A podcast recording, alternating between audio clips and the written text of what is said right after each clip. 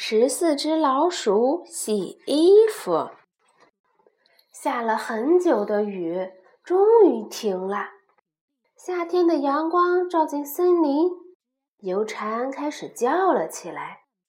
妈妈说：“把衬衫、短裤、睡衣和床单都拿出来，我们去洗衣服吧。”今天从早上开始就热得要命，和妈妈去洗衣服。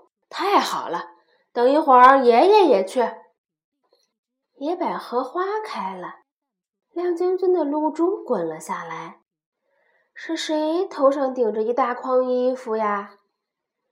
小溪到了，小溪一边唱歌一边向前流去，迎面吹来了凉凉的风。溪水好凉，好舒服呀！看，奶奶他们也来了。老师说：“我也要洗衣服。”瞧，是谁打着太阳伞呢？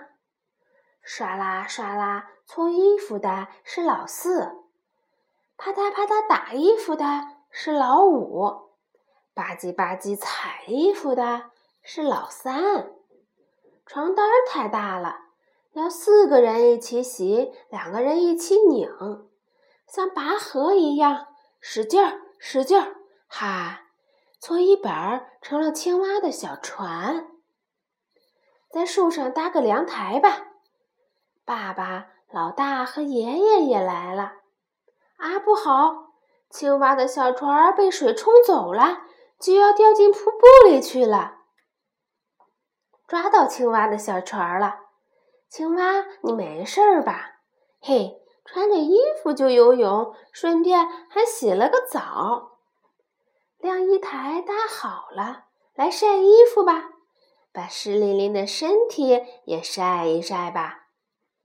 在蓝色的天空下晒衣服吧，在绿色的风中晒衣服吧。哎呀，糟糕！老六叫了起来。排成排晾衣服，老二的背心、老七的衬衫、老八的裤子都挂好了。天上的云好高好白，衣服摇啊摇，树叶摇啊摇，蝉在吱吱叫。